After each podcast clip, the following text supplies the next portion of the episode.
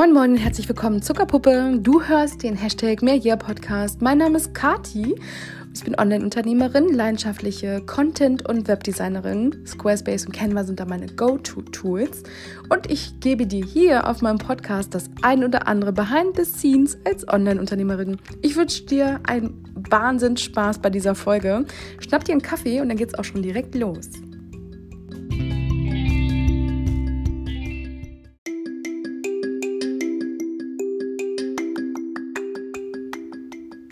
Ja, moin Zuckerpuppe. Es ist der Wahnsinn. Eine Woche Clubhouse habe ich hinter mir und habe gedacht, ich werde das mit dir teilen.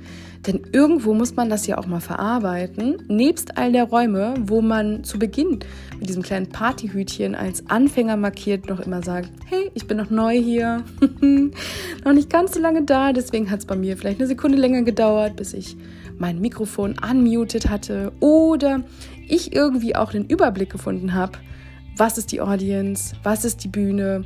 Es ist der Knaller. Also man versucht natürlich in der Anfangszeit sehr, sehr, sehr viel zu teilen, dass man noch neu da ist und dass man das Medium wahnsinnig feiert.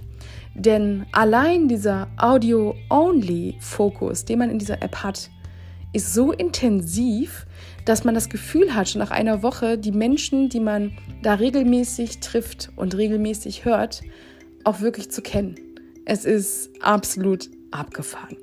Aber gerne der Reihe nach, als ich äh, mich angemeldet hatte, und das war jetzt nicht, weil ich gesagt, oh mein Gott, Clubhouse, ja, yeah, das ist ein Hype, den muss ich unbedingt mitmachen.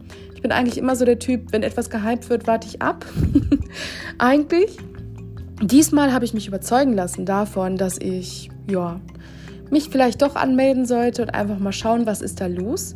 Vielleicht kann man ja auch, wenn man sich da ganz gut auskennt, die eine oder andere Hilfestellung geben ja, es hat eigentlich ähm, ein Wochenende gedauert, dann waren irgendwie alle Funktionen klar. Es war irgendwie klar, wie das Ganze funktioniert. Man hat sich auch ausgetauscht über andere Social-Media-Kanäle.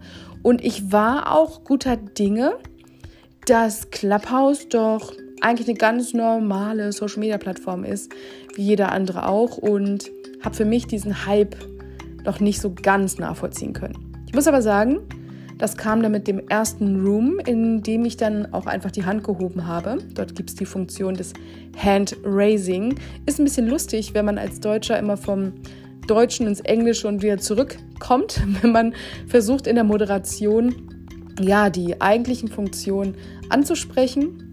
Und man spricht ja auch von Rooms statt von Räumen.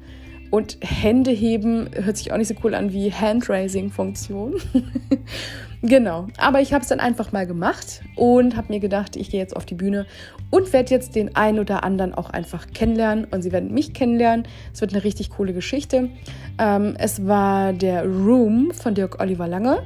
Das war die Hamburg Connection und da ging es einfach darum, als Hamburger oder Hamburg-Liebhaber ja mal Hallo zu sagen, sich mit einem Frühstückstisch zu setzen und sich dann dabei zu vernetzen.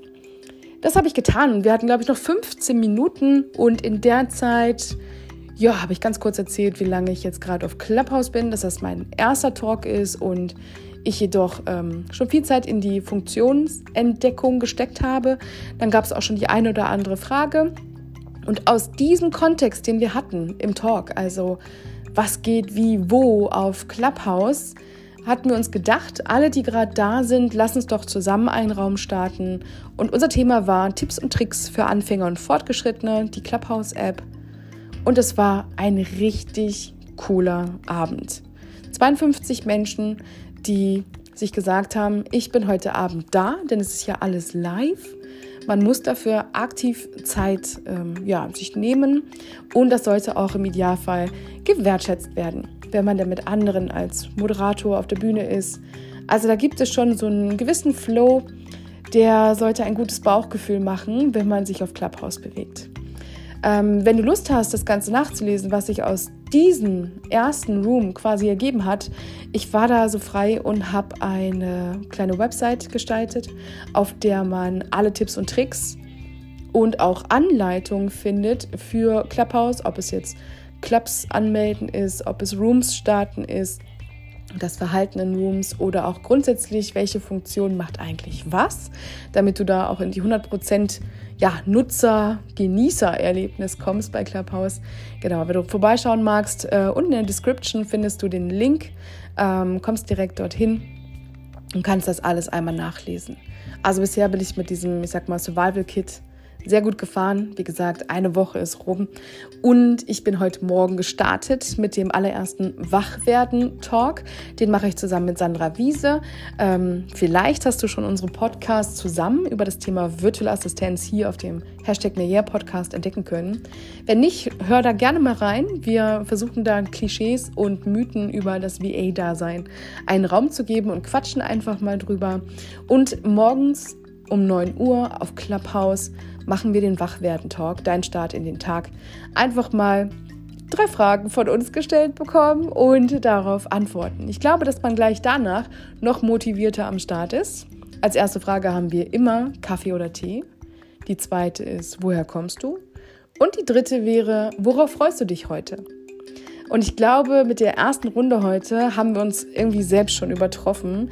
Es war eine wunderschöne Runde. Es war ein ganz toller Austausch und hat einen Wahnsinn Spaß gemacht. Und vor allen Dingen, wenn die Leute dort oben stehen. Ich weiß nicht, ob ich das so in meinem Wording weiter lassen werde, dieses oben stehen, unten sein ähm, in der Audience. Ich denke, das wird sich mit der Zeit relativieren. Denn äh, schön ist einfach zu sagen, wer noch nicht auf der Bühne ist, äh, kommt einfach zu uns ähm, dieses Hochholen und Runterbringen. Hm. Ich weiß nicht, das sieht man noch ein bisschen mit gemischten Gefühlen. Wie gesagt, im Deutschen hört sich das alles immer ein bisschen hart an. Im Englischen ist es alles super fancy und macht natürlich Spaß. Genau, aber wir hatten heute einen Wahnsinn Spaß. Wir haben gleich von vornherein einfach alle mit auf die Bühne eingeladen. Direkt als Speaker, also proaktiv von uns als Moderatoren aus.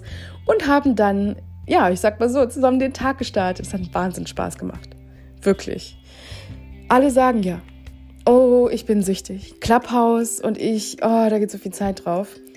Das Praktische bei Clubhouse ist ja nun mal, dass man auch ähm, aus der App rausgehen kann. Also man kann in einem Raum sein, aus der App rausgehen und man hört es immer noch. Genauso wie ihr das hier vom Podcast kennt, wenn man das über iTunes ähm, oder Spotify hört. Im Hintergrund läuft es dann einfach weiter. Ähm, das gleiche passiert auch bei Clubhouse und man kann einfach da sein und zuhören. Es ist wahnsinnig schön. Was natürlich aber auf der anderen Seite immer irgendwie suggeriert, dass man nonstop online ist.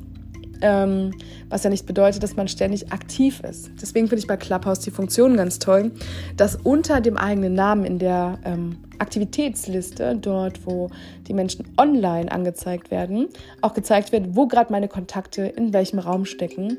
Ich finde das sehr schön. Und wenn sie dort sprechen, dann bekomme ich sogar Benachrichtigung, dass diese Menschen gerade dort sprechen und ich kann da reinschauen und zuhören. Und natürlich macht es Spaß, mit Menschen, mit denen man selber schon gesprochen hat, dann auch wieder zu lauschen, wenn die im Talk sind. Also das ist, glaube ich, das, was so addictive ist, also sehr süchtig machend. Ähm, ich muss aber sagen, es hat einen Genießerfaktor, wenn man für sich ganz klar Prioritäten setzt. Also ob man jetzt morgens oder abends reinschaut, vor der Arbeit, nach der Arbeit, während der Mittagspause. Denn ich denke, für jeden, ja, Moment an Zeit, den man so hat und gerne auf Clubhouse verbringen möchte, gibt es das richtige Format. Davon bin ich überzeugt. Also ich wollte so gerne mit dir halt meine Clubhouse-Erfahrung teilen. Ich habe tolle Kontakte bisher gemacht. Ich habe wunderbare Menschen kennengelernt, die auf der gleichen Ebene schwimmen. Also was so das Wording, was die Rhetorik angeht, wie man mit anderen Menschen umgeht. Und das fand ich sehr anziehend.